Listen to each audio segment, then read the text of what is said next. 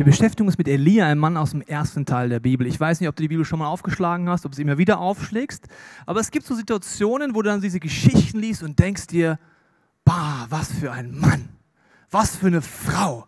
Ich bin vielleicht, denkst du, ich bin so der Otto-Normalverbraucher-Christ. Also ich bin so der Durchschnittschrist und dann gibt es so die Helden, also diese Heldentat machen, zum Beispiel Elia, der weckt einfach mal kurz im Gebet, im Glauben ein totes Kind auf. Wer von euch hat schon mal einen Toten auferweckt? Gut, wir können leider von keinem heute hier live lernen.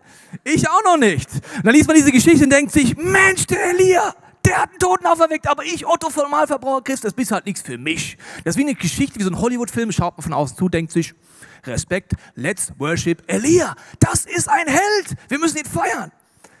Wenn die Bibel genau liest, sagt die etwas ganz anderes. Zum Beispiel im zweiten Teil der Bibel heißt es genau über diesen Elia, der noch viele andere Dinge gemacht hat. Nächsten Wochen wirst du noch viele Geschichten von dem Kollegen hören. Heißt, es war ein Mensch wie du und ich. Hä? Aber von uns hat doch keiner einen Toten auferweckt, oder? Oder es war dir jetzt, braucht dir nicht peinlich sein. Also wenn du wirklich einen Toten schon auferweckt hast, darfst du dich ruhig melden. Also er war ein Mensch wie du und ich und trotzdem hat er einen Toten auferweckt oder in einer anderen Situation war er in der ganz unangenehmen Situation, dass ein König zu seiner Zeit geherrscht hat, der hieß Ahab. Und Ahab sagte, die Bibel war der schlimmste König, den Israel je hatte. Und zwar deswegen, weil er sich ausgedacht hat, alles, was eine lebendige Gottesbeziehung, nicht eine Religion oder ein, ein, ein, etwas, ein, ein, ein, ein Konstrukt, das mich einhängt, sondern eine lebendige Gottesbeziehung, alles, was eine lebendige Gottesbeziehung fördert, werde ich anfangen zu bekämpfen.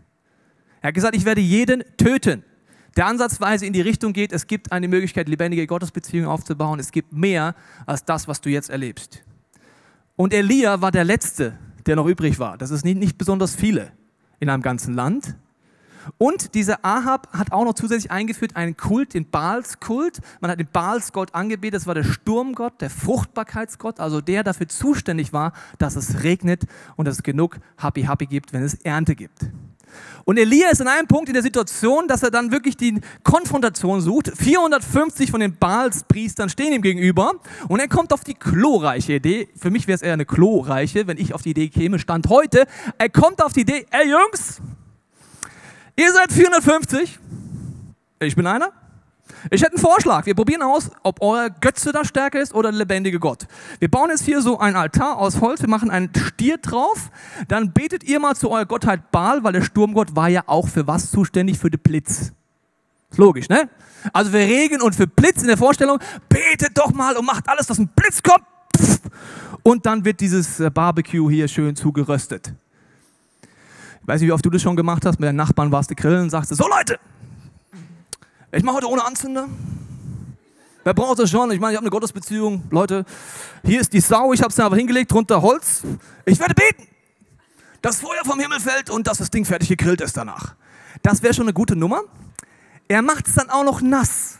Also, ich meine, äh, ich verstehe es, ich meine, es wäre ja schon nicht schlecht, wenn da wirklich der Feuer und so, aber er macht klitsche, klatsche nass, das ganze Ding und drumherum noch ein Wassergraben. Nachdem die 450 stundenlang probiert haben, umsonst, es kommt kein Blitz, der Ball zeigt sich nicht, der Ball ist weg, ja, ist irgendwie in Urlaub oder was auch immer. Und da betet er, ein kurzes Gebet, danke Gott, dass du kurz zeigst, dass du der lebendige Gott bist, let's brutzel. So, und jetzt, das ist ein Mensch wie du und ich, wir müssen die entscheidende Frage stellen, welche Lektion hat dieser Mann gelernt, um so viel Mut zu haben, so einen Glauben zu haben und ein Vertrauen zu haben. Diese Bildersprache, du musst jetzt nichts brutzeln, keine Angst, wenn du das erste da bist, keine Angst, du musst jetzt nicht Barbecues, Partys machen und um Feuer beten. Es geht darum, dass etwas Übernatürliches passiert in deinem Leben. Und egal, wo dich auf deiner geistlichen Reise befindest heute, ich glaube, wir haben alle eine Sehnsucht nach mehr. Wenn du sagst, ich bin kein Christ, ich bin auf der Suche, habe keine Ahnung, was zum Ziel führt, aber es muss doch noch mehr geben. Und wenn du länger mit Gott schon unterwegs bist und diese lebendige Gottesbeziehung durch Jesus Christus schon erlebt hast, dann hast du auch das noch hoffentlich. Obwohl ich schon ganz viel mit diesem Jesus erlebt habe, habe ich jedes Jahr dieses gleiche Gefühl in mir. Es muss doch noch mehr geben. Also ich habe noch keinen Toten auferweckt. Ist übrigens mein Lebensziel, dass ich das noch einmal machen werde. Kannst mich mit 85 fragen, ob ich es erreicht habe. Aber wie kommen wir dorthin? Und wenn ich dir etwas aufzeichnen darf, dann ist es folgendes Prinzip, das sich immer wieder durchzieht. Und wir mögen ja so Wundergeschichten, so Highlight-Geschichten. Also so, wo man sagt, boah, der Elia und das mit dem toten Jungen und so. Wow! Aber es gibt immer ein Vorher, bevor man an diesen Punkt kommt. Und das mögen wir meistens nicht so und das überlesen wir vielleicht auch, gerne in der Bibel. Es gibt zwei Dimensionen. Es gibt die wenig Wunder, die kürze ich mal ab mit der offiziellen Abkürzung WW. Dieser Stift geht nicht mehr, ich probiere es mit dem. Wenig Wunder, WW, die offizielle Abkürzung für dieses Leben. Viel Wunder, ist jetzt nicht die Automarke, weil sonst muss ich Seat, Fiat und Ferrari wenden. Also es viele Wunder.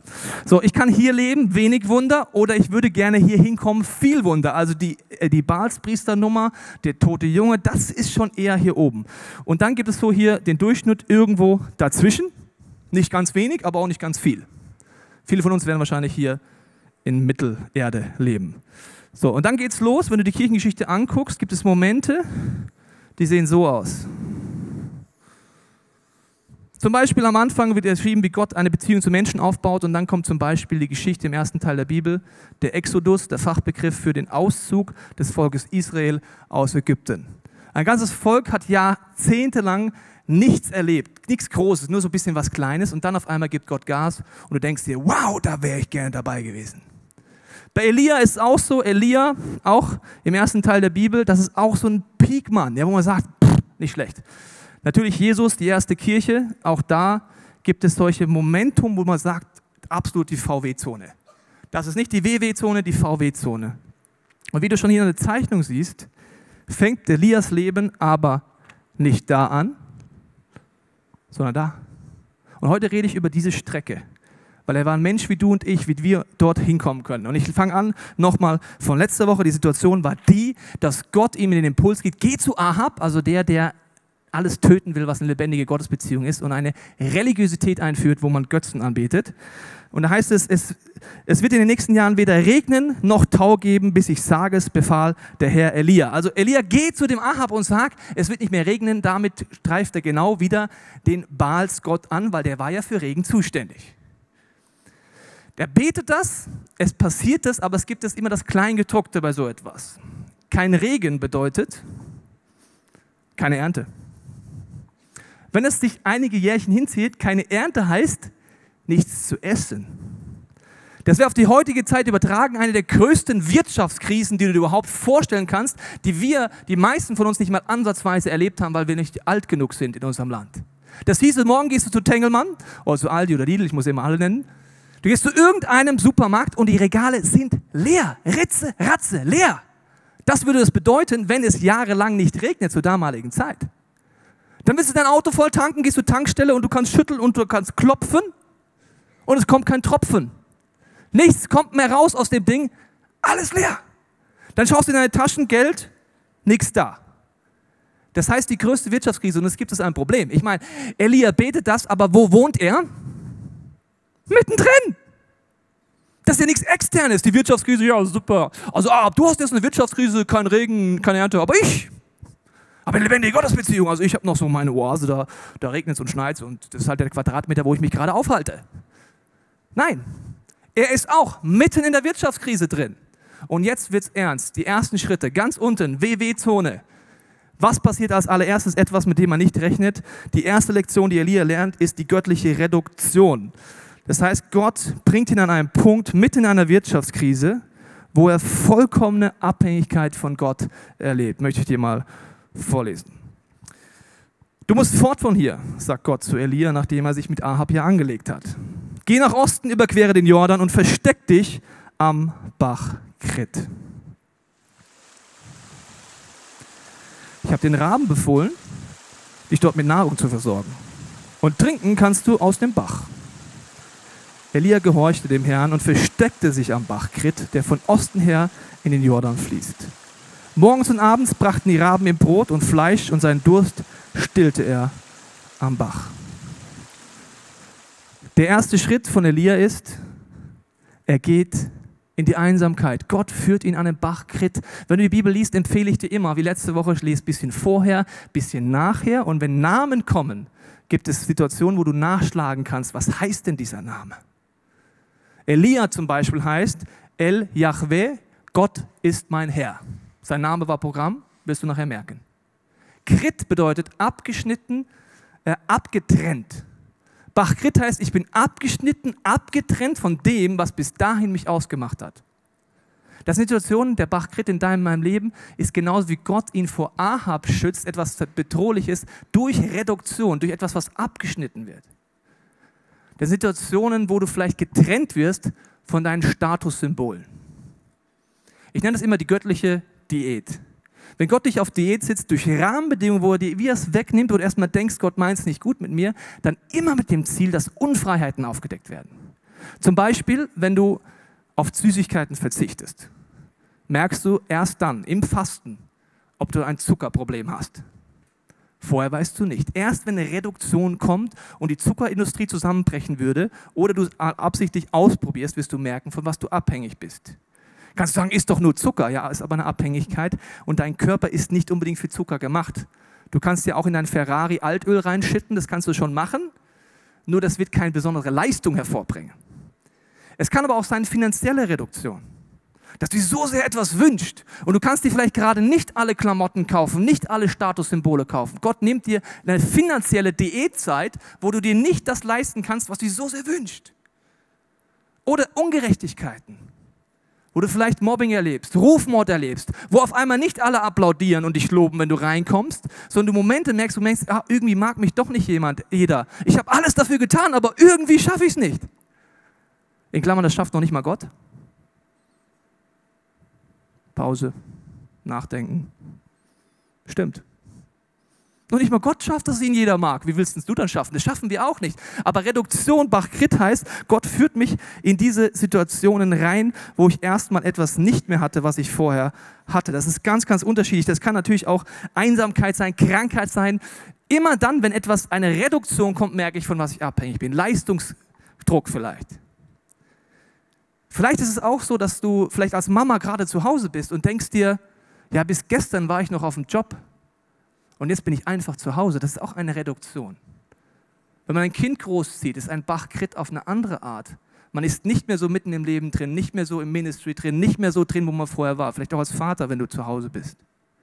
Es gibt die unterschiedlichsten Möglichkeiten, aber der Effekt ist immer der gleiche. Gott führt ganz bewusst in solche Situationen rein, so Bachkrit-Momente, um uns zu befreien. Ein Bekannter von mir hat mal folgenden Satz gesagt. Wenn du für den Applaus der Menschen offen bist, das heißt, dass du einfach davon lebst, Lob, Anerkennung, dass dich jemand mag, bis zum gewissen Punkt machen wir das ja alle, dann bin ich auch für ihre Buhrufe offen. Das heißt, wenn jemand mich nicht mag. Beide Abhängigkeiten, hat er gesagt, halten dich davon ab, Gott wirklich nachfolgen zu können. Elia muss durch den Bachkrit durchgehen, um eines Tages so frei zu sein, dass wenn er der Einzige ist, der noch dasteht, stehen bleibt. Er war in dem Moment nicht besonders beliebt bei den 450 Baalspriestern. Er war auch nicht besonders beliebt bei Ahab und bei seiner Frau Isabel und auch nicht beim Volk. Weil er hatte ja gebetet, dass es nicht mehr regnet. Das kam nicht so gut. Es gab populärere Menschen als Elia. Aber am Bach Krit hat er Folgendes erlebt, nämlich zweite Lektion, die totale Abhängigkeit von Gott, wo es hier heißt, dass Raben kamen und ihn versorgten. Die wenigsten von uns haben wahrscheinlich schon mal einen Rabenburger bekommen, also nicht den Raben als Burger, sondern einen Rabe, der einen Burger bringt. Das wäre übrigens die zweite coole Nummer, wenn du nachdem deine Grillaktion mit deinen Nachbarn gemacht hättest, sagen würdest, ich habe die Sau gar nicht mitgebracht, der Rabe bringt. Also wäre nicht schlecht. Also die Bildersprache der Bibel sagt jetzt nicht, warte auf den Raben, sondern es bedeutet eine übernatürliche Versorgung Gottes. Er sagt nämlich hier, der Bach wird immer fließen und dort wird immer Nachschub kommen, du kannst immer genug trinken. Und ich werde dich versorgen, mitten in der Wirtschaftskrise.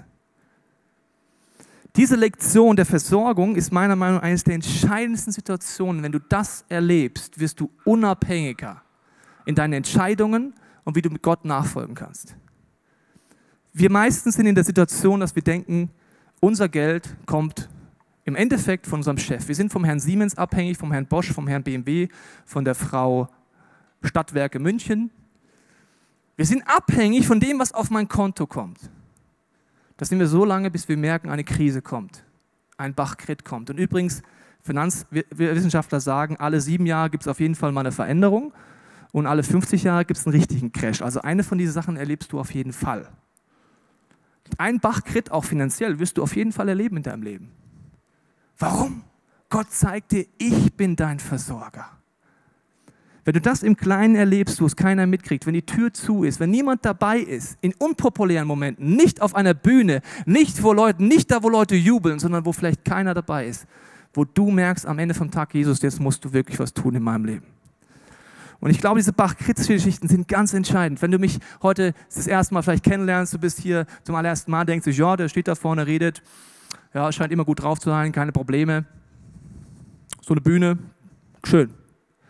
Was du nie siehst, ist die Bach-Kritz-Situationen. Und die überlesen wir auch gerne in der Bibel, die Bach-Kritz-Situationen, bei jedem dieser Glaubenshelden.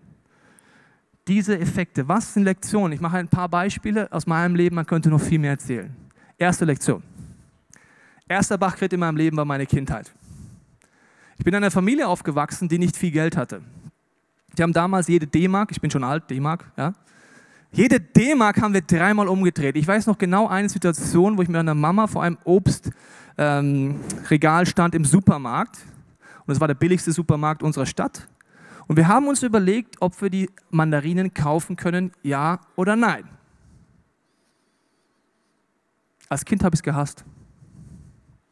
Und er sagt, warum kann ich nicht mehr Taschengeld haben? Alle meine Schulfreunde kriegen Geld in den Hintern geblasen, zum Vatertag, zum Namenstag, zum Ostern, zu Silvester, zum Geburtstag, zu Weihnachten. Immer kriegen die alles. Ich musste am Bach Krit lernen, meiner Kindheit Budgets einzuhalten, mit wenig auszukommen. Und dann in der Jugend, wenn ich keine Statussymbole habe, auf eine andere Art anzukommen. Jemand, der nicht diesen Bach Krit hat, was die meisten in unserem kleinen Ländchen hier nicht haben, muss das erstmal irgendwann lernen, dass nicht seine Klamotten darüber Aussage geben, wer er wirklich ist. Manchmal muss Gott uns in Situationen, Bach-Krit-Situationen nehmen, wo wir vielleicht nicht mehr die modernsten Klamotten, das schönste Auto oder nach außen alles toll haben. In meiner Jugend kam es dann so die Mode Levi Strauss damals, 501, sichtlich Oldstyle heute, aber damals war das das Ding. Da habe ich zu Mama und Papa gesagt, Mama, Papa, alle in meiner Klasse haben diese Hose. Und wenn ich dazugehören möchte, überleg mal, wie arm das ist. Merkst du das gerade? Dann liegt es da dran. Wow, was für eine Freiheit, was für eine Identität. Woo, Gott hat mich frei gemacht, oder? Dann liegt es da dran, was das für ein Stoff ist und was da hinten für eine Marke draufsteht. Das ist voll für den Hintern im wahrsten Sinne des Wortes, weil die Marke ist hinten meistens, ne? Jetzt, wir lachen darüber, merken aber gleichzeitig, aber so ganz weit weg von uns ist es dann eigentlich dann vielleicht auch nicht. Dann hat meine Mama gesagt, mein Papa, ja Junge, du kannst Zeitungs austragen. Dann habe ich da hochgerechnet, wie viele Wochen ich für diese dumme Jeans Zeitung austragen muss. Mit so Prospekten in meinem kleinen Dorf, bis ich diese doofe Hose kriegen kann. Ich musste lernen, Budgets einhalten, zu verdienen und zu warten. Zu warten. Und ich habe es gehasst. Bachkrit hast du immer. Du kannst aus Bachkrit übrigens immer ausbrechen und sagen, ah ja, wofür gibt es denn diese 0% Finanzierungen? Genau für Situationen, wenn ich einen Bachkredit keinen Bock mehr habe. Ich kaufe mir die Küche jetzt und zahle sie in drei Jahren, noch kostet sie ja nichts. Ne? Ich kaufe mir den Videorekorder jetzt, also Videorekorder gibt es gar nicht mehr, gell? Äh, übertrag's mal. Ich komme noch aus D-Mark-Zeiten, bin so ein Dinosaurier. Aber jedenfalls, irgendein anderes Ding und ich zahle es erst irgendwann 0% Finanzierung. Das kostet mich ja quasi nichts. Das heißt, ich halte es nicht aus, den Bachkredit. Ich bin heute meinen Eltern ohne Ende dankbar, dass ich das lernen musste. Ohne diese Lektion wirst du gleich merken, wäre in meinem Leben Dinge heute nicht möglich. Dann im Studium habe ich Jesus so richtig intensiv kennengelernt. Habe die Bibel aufgeschlagen, habe gemerkt, da steht ein Prinzip drin, dass man 10% seines Einkommens zurückgibt in die Kirche, dass Gottes Ideen dadurch entstehen. Das habe ich erst mal gelesen, habe gedacht, Gott, du hast einen Vollschatten. Ich gebe doch nicht 10 Prozent, in Zahlen 10 Prozent, in Nummern 10 Prozent.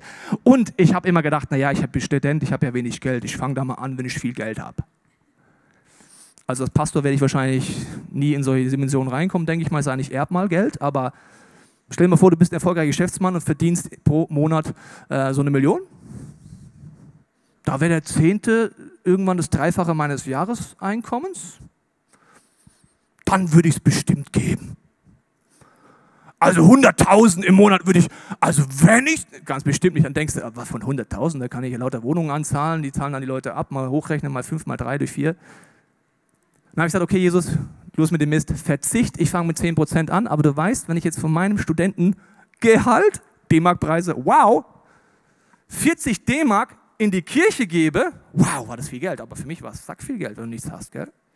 Dann kann ich mir keine Bücher mehr kaufen. Gott, das ist mein Bachkrit.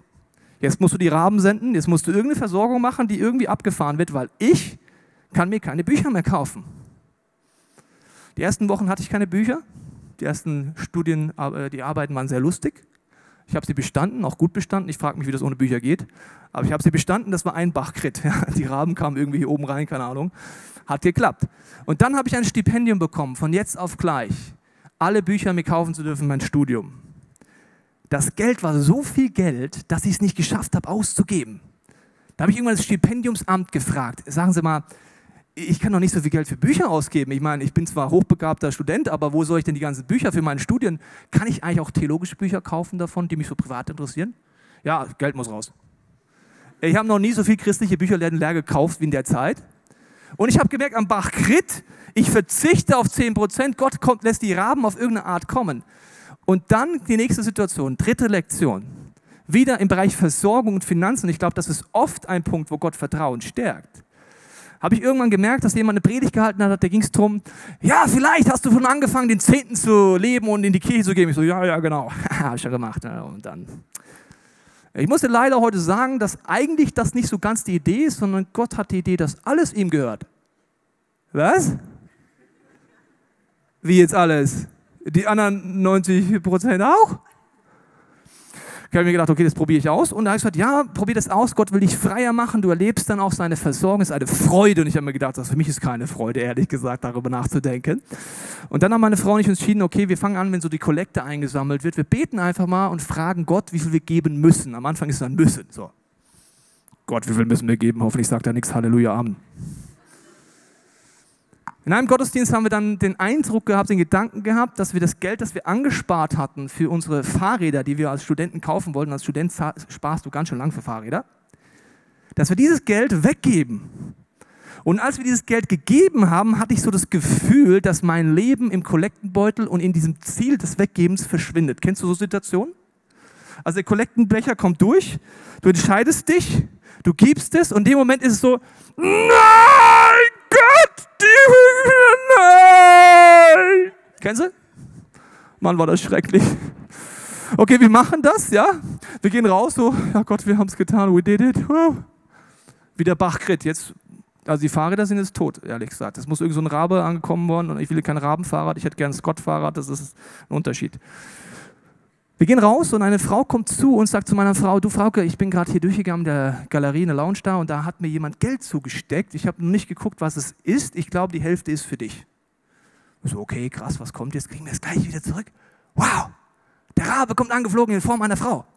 Sie kommt an, greift rein, hat vorher nicht reingeguckt und holt 2000 Euro raus. Ich meine, sie hat es vorher schon entschieden gehabt, ne? 2000 Euro, so viele Geldscheine habe ich noch selten gesehen. Und sagt, ja gut, dann kriegst du jetzt wohl 1000. Warum erzähle ich dir das? Nur in diesen Verzichtssituationen, Bach-Krit-Situationen erlebst du, Gott versorgt dich. Heute darf ich zusammen im Leitungsteam, den Leitern dieser Kirche, über große Budgets im Glauben entscheiden, auch 2013. Wo gehen wir hin? Ich würde niemals ansatzweise diese Dinge erleben, die wir heute als Kirche erleben, wenn ich nicht von meiner Mama gelernt hätte, verzichten, Budgets einzuhalten und nicht in Dinge einfach zu investieren. Wenn ich nicht gelernt hätte, im Kleinen treu zu sein und wenn ich nicht gelernt hätte, dass Gott wirklich versorgt. Jetzt sagst du, ja, ich will auch mal große finanzielle Wunder erleben. Es gibt einen Weg und der geht über den Bach Krit, meiner Meinung nach, immer. Das kannst du jetzt auch auf andere Dinge natürlich übertragen. Und die dritte Lektion ist ein bedingungsloser Gehorsam. Elia kommt der Situation raus, Gott schneidet Dinge ab. Gerade in diesen Situationen, wo Gott etwas abschneidet, erlebst du dann, dass Gott dich versorgt, dein Vertrauen wächst. Und abschneiden kann übrigens unterschiedlich sein. Es ist nicht immer so, dass du denkst, Gott nimmt dir jetzt dein Geld weg. Je nach Typ gibt er einem auch manchmal ganz schön viel Geld. Weil du vielleicht dann denkst, ja, was denken die Leute über mich, wenn sie wissen, dass ich Geld habe? Ist übrigens genau die gleiche Nummer, ne? Wenn du kein Geld hast, das ist immer das gleiche Thema. Wenn du kein Geld hast, denkst du, was denken die Leute über mich, wenn ich nicht die richtige Marke hinten habe? Wenn du viel Geld hast, denkst du, was denken die Leute über mich, wenn sie wissen, dass ich viel Geld habe? Also Menschenfurcht, Menschenabhängigkeit. Durch Geld merkt man schon relativ viel. Und deswegen habe ich mir überlegt, den ganzen April rede ich mit euch über Geld. Weil das ist ein Thema, wo du merken wirst, das ist ein so Schlüsselthema, um Gottes Dimensionen zu erleben. Jetzt kommt dieser bedingungslose Gehorsam, jetzt kommt eine Szene, Vers 7. Nach einiger Zeit vertrocknete der Bach, denn es hatte schon lange nicht mehr geregnet. Überleg dir, Elia hockt da. Er hat erlebt, okay, Gott versorgt, da kommt immer Wasser, die Raben kommen, wie schön. Er riecht sich so richtig gemütlich ein. Der Versorgungskanal, Gott, wow, alles toll. Auf einmal versiegt der Bach. Das sind Situationen, wo du denkst, Gott, was ist los? Habe ich gesündigt? Bin ich auf dem falschen Weg? Wenn Gott einen Versorgungskanal zumacht, das kann übrigens eine Arbeitsstelle sein, das können andere Dinge sein, wo der Versorgungskanal aufhört, dann hat er etwas vor, dass du dich in Bewegung setzt, weil an einem trockenen Bach sitzen zu bleiben, macht nicht viel Sinn. Das heißt, wenn er vertrocknet, heißt es, ich muss jetzt aufstehen und er geht los. Und jetzt geht eine Dynamik los. Bach-Krit ist relativ lang hier, relativ lang. Und jetzt geht es zack, zack, zack. Er geht los. Und das möchte ich mal kurz vorlesen jetzt hier. Von diesem Bach-Krit sagt Gott dann folgendes zu ihm. Ähm, ab Vers 8. Da sagte der Herr zu Elia, geh nach Phönizien in die Stadt Zapat und bleib dort. Ich habe einer Witwe den Auftrag gegeben, dich zu versorgen. Gott hat Humor, Witwen waren die ärmsten Menschen der damaligen Zeit. Geh doch von dem Pach hier weg, der ist übrigens vertrocknet, geh zu der Witwe und die wird dich ganz doll versorgen in der größten Wirtschaftskrise aller Zeiten, die ja auch kein Geld mehr hat und die kein, also Gott hat Humor. Er hat aber offensichtlich gelernt, man sollte Gott vertrauen und dann auch einen Schritt gehen, auch wenn es crazy ist. Sogleich machte sich Elia auf den Weg. Es ist interessant, dass die Witwe weiß noch nichts von ihrem Glück. Am Stadtrand von Zapat traf er eine Witwe, die gerade Holz sammelte. Er bat sie um einen Becher Wasser. Als sie davon eilte und das Wasser holen wollte, rief er ihr nach, du bring mir bitte auch noch ein Stück Brot mit, wenn du gerade unterwegs bist. Wirtschaftskrise, zwei Jahre. Gibt es natürlich überall Brot. Da blieb die Frau stehen und sagte, ich habe keinen Krümel Brot mehr. Toller Versorgungskanal, Gott. sondern nur noch eine Handvoll Mehl im Topf und ein paar Tropfen Öl im Krug. Das schwöre ich bei dem Herrn, deinem Gott. Gerade habe ich einige Holzscheite gesammelt. Ich will nun nach Hause gehen und die letzte Mahlzeit für mich und meinen Sohn zubereiten. Danach werden wir wohl verhungern. Das soll ein Versorgungskanal sein? Sehr interessant, Gott. Elia hat das gelernt am letzten Bachkrit. Elia tröstet sie, hab keine Angst, so weit wird es nicht kommen. Geh nur und tu, was, ich dir vor, was du dir vorgenommen hast. Aber back zuerst für mich, wow, was ein Vorschlag, einen kleinen Brotfladen und bring ihn mir heraus. Nachher kannst du für dich und deinen Sohn etwas zubereiten. Die Witwe hat gerade erklärt, dass es gar nichts mehr gibt eigentlich. Denn der Herr, der Gott Israels, verspricht dir, das Mehl in deinem Topf soll nicht ausgehen und das Öl in deinem Krug nicht weniger werden, bis ich, der Herr, es wieder regnen lasse.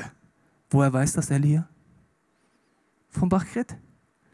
Er erzählt es, er macht es und das Abgefahrene finde ich, die Frau ging nach Hause und tat, was Elia ihr gesagt hatte. Und tatsächlich hatten Elia, die Frau und ihr Sohn Tag für Tag genug zu essen. Mehl und Öl gingen nicht aus, genau wie der Herr es durch Elia angekündigt hatte. Elia geht den nächsten Schritt, hier gerade noch am Bach Krit, er selber erlebt, jetzt geht er zu der Witwe, multipliziert das, er geht Glaubensschritte, glaubt, dass Gott andere Versorgungskanäle hat. Einige Wochen später, Next Level Richtung VW. Der Sohn wird krank und stirbt. Die Frau sagt, was machen wir jetzt, Elia? Elia sagt, gib ihn mir mit, ich bete für ihn. Er betet dreimal für den Jungen und er wird zum Leben auferweckt. Warum traut er sich für diesen toten Jungen zu beten? Adam Bach-Krit erlebt, in der Einsamkeit das Wichtigste ist, Jesus zu haben. Gott hat ihn frei gemacht von Menschenfurcht, sonst betest du nicht für ein totes Kind. Auch nicht dreimal. Nach dem ersten Mal würdest du sagen, ja, okay, es war nur Spaß, ich habe es einmal gebetet. Wir wollen ja eher so die Situation ohne Kosten. Also ich will auch gerne, dass ein Toter auferweckt, aber ich würde mir es eher so wünschen. Also ich würde dann vielleicht irgendwo sein, wo vielleicht jemand gerade auf einer Beerdigung ist und dann würde ich leise in meinem Herzen beten. Hallo Gott, hier ist Tobi. Ich hätte einen Vorschlag. Ich nehme jetzt das Gebet auf mein iPhone aus mit äh, Datum und Uhrzeit und ich bete jetzt und wenn der dann aufersteht, dann zeige ich das Video. Dein Tobi. Das wäre schön, gell? So, einfach so verdeckt. Elia macht es einfach, sagt, gib mir den Jungen mit und er probiert es dreimal, er bleibt dran, sein Glauben wird gestärkt und dann erst geht er zu dem Schritt alleine gegen 450. Wenn du dieses Kapitel 17 zu Hause nachliest, wirst du folgendes merken. Der erste Schritt war der Bachkrit, dann die Versorgungswunder bei der Witwe, dann hat er erlebt, dass das tote Kind lebendig wird nach dem dritten Versuch. Und dann kommt der Fight mit den Baalspriestern. In Vers 1 heißt es, da muss man drüber nachdenken. Die Einladung heißt der Prophet Elia aus Tischbe oder man kann auch sagen Tobias Teichen aus München. Was für eine tolle Einleitung. Also der Nowhere aus Nowhere. Der Typ halt. Der Herr Schmidt, der Herr Huber. Und dann der letzte Vers, 23 Verse weiter, heißt es über ihn, nun erkenne ich, dass du ein Mann Gottes bist. Nicht mehr der Huber, nicht mehr der Schmidt, nicht mehr der Elia aus Tischbe, sondern Mann Gottes. 23 Verse dazwischen erzählen dir, wie du den Weg von der WW-Zone, wenig Wunder, zu viel Wunder erlebst. Wie du erkannt wirst, auch öffentlich als ein Mann oder eine Frau Gottes, die in der Autorität Gottes handelt, die Wunder erlebt. Nicht im Versorgungsbereich, sondern die immer freier wird von Menschenfurcht. Und ich glaube dran, ohne diese Bachkrieg-Situation geht es nicht ohne die Situation nicht wegzurennen, in Situationen zu sagen, Gott, ich bleibe hier. Ich halte den Frust aus. Ich halte Momente aus, wo du mir vielleicht das wegschneidest, etwas wegnimmst, weil ich will, dass ich von den Ahabs meines Lebens frei werde. Ich habe letztens eine Fernsehsendung angeguckt, die der Leo und die Susanna Bicker vom ISF Zürich gemacht haben. Sie treten jetzt jeden Montag in einem Esoterik-Kanal auf. Vielleicht kennst du es auch, wenn du nachts durchseppt, das sind sehr interessante Menschen die Karten legen, die erzählen, warum der Kot deiner Katze mit deiner Blumenerde zusammen den Mondkalender beeinflusst. Und auf diesem Kanal wurde er gefragt mit seiner Frau, wolltet ihr dort auch mal was machen zum christlichen Glauben? Und ich sehe die beiden, wie sie da sitzen, ganz einfach, die Bibel liegt vor ihnen und Leute rufen an. Mit Leid, Krankheiten, tiefen Schmerz und Fragen des Lebens und vor laufender Kamera. Ganz natürlich, so wenn man in einem kleinen Zimmerchen wäre erklären sie ihnen, wie man Jesus kennenlernen kann, dass man sich entscheiden kann, ein Herz aufzumachen. Sie beten vor laufender Kamera für eine Person, dass sie diesen Jesus einlegt. Sie beten vor laufender Kamera für Heilung. Und nicht komisch und strange, so mir ist alles peinlich, ich muss das ja, ich bin Christ, haha. Sondern das ist das Normalste von der Welt. Kannst sagen, das will ich auch mal machen. Ist die gleiche Situation wie Elia, wie in meinem Leben, wie in vielen Menschen. Dazwischen sind so viele Momente, wo Bachkrebs-Situationen waren. Zeitungsberichte mit Rufmord über unsere Kirche, Fernsehberichte mit Lügen. Der Leo hat einen gewissen Vorsprung von mir. Ich sage einfach, Jesus, ich nehme den Bachkrit mit 2013. Ich weiß nicht, was bei dir ist. Ist es wenig Geld? Ist es viel Geld? Ist es eine Krankheit? Ist es, was ist dein Bachkrit? Aber ich möchte jetzt beten, dass wenn die Band jetzt gleich einen Song singt, wo es heißt, Gott, du kannst aus den schlimmsten Dingen etwas Positives hervorbringen, zu deinem Herzen vielleicht anfängst zu entscheiden, Jesus, 2013, ich renne nicht weg. Ich bleibe da. Und ich möchte eines Tages erleben, dass über mich eine Zeile geschrieben wird. Tobias Teichen, ein Mann Gottes. Nicht Tobias Teichen aus München, Tobias Teichen, ein Mann Gottes. Deinen Namen einsetzen, deine Frau Gottes. Und du kannst auch diesen Song nutzen, wenn du sagst zum allerersten Mal, Jesus, ich bin hier, ich verstehe vieles nicht. Ich bin ganz am Anfang. Aber ich wünsche mir, dass du mir zeigst, dass du wirklich nicht nur in mein Leben kommen kannst, sondern dass du eine Veränderungskraft freisetzt in mir und mir zeigst, was es heißt, dieses Leben zu leben. Nimm die Sehnsucht ernst in dir, die du vielleicht hast auch für dieses Jahr. Vielleicht hast du auch weggeschoben. Und nutz diesen Song, mit Gott zu kommunizieren. Diese nächsten Minuten sind deine in der Kommunikation, in deinem Herzen mit Gott.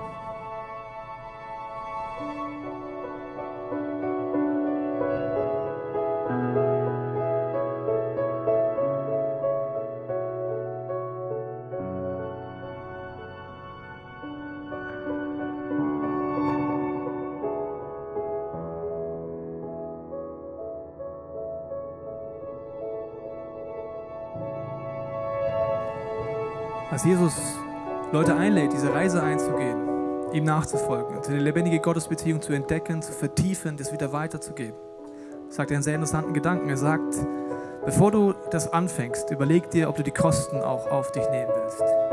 Und die Kosten sind, dass du in Situationen kommen wirst, wo du am liebsten wegrennen möchtest, wo es vielleicht hart auf hart kommt.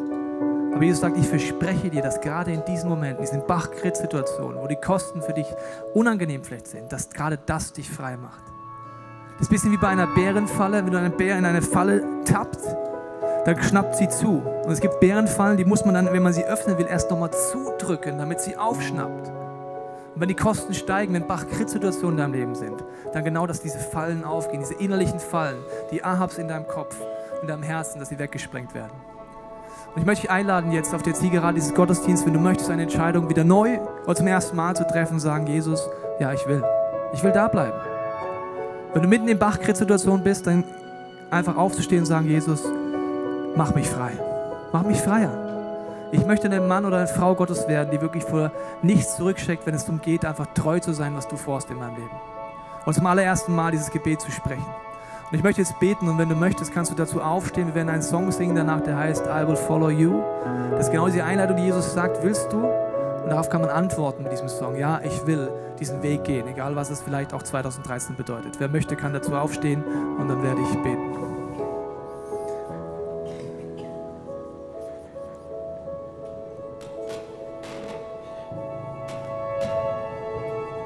Jesus, ich danke dir dass du auf der einen Seite sagst, die Kosten sind hoch, wenn wir dir nachfolgen, auf der anderen Seite uns versprichst, dass gerade in diesen Kosten Freiheit für uns als Nebenprodukt im wahrsten des Wortes rausspringt. Ich segne jeden in diesem Raum, der in einer Bachkrebssituation ist, mit Glauben und Hoffnung. Und ich verstärke jetzt die Sehnsucht in deinem Herzen nach mehr. Ich bete jetzt, dass du es nicht mehr unterdrückst, vielleicht zum allerersten Mal, wenn du auf der Suche nach Gott bist oder wenn du mit diesem Jesus schon unterwegs bist, dass du sagst 2013, Jesus, ich will mehr. Ich will erleben, wie du mein Leben benutzt, wie du mich frei machst von dieser Menschenfurcht, von dieser Menschenabhängigkeit.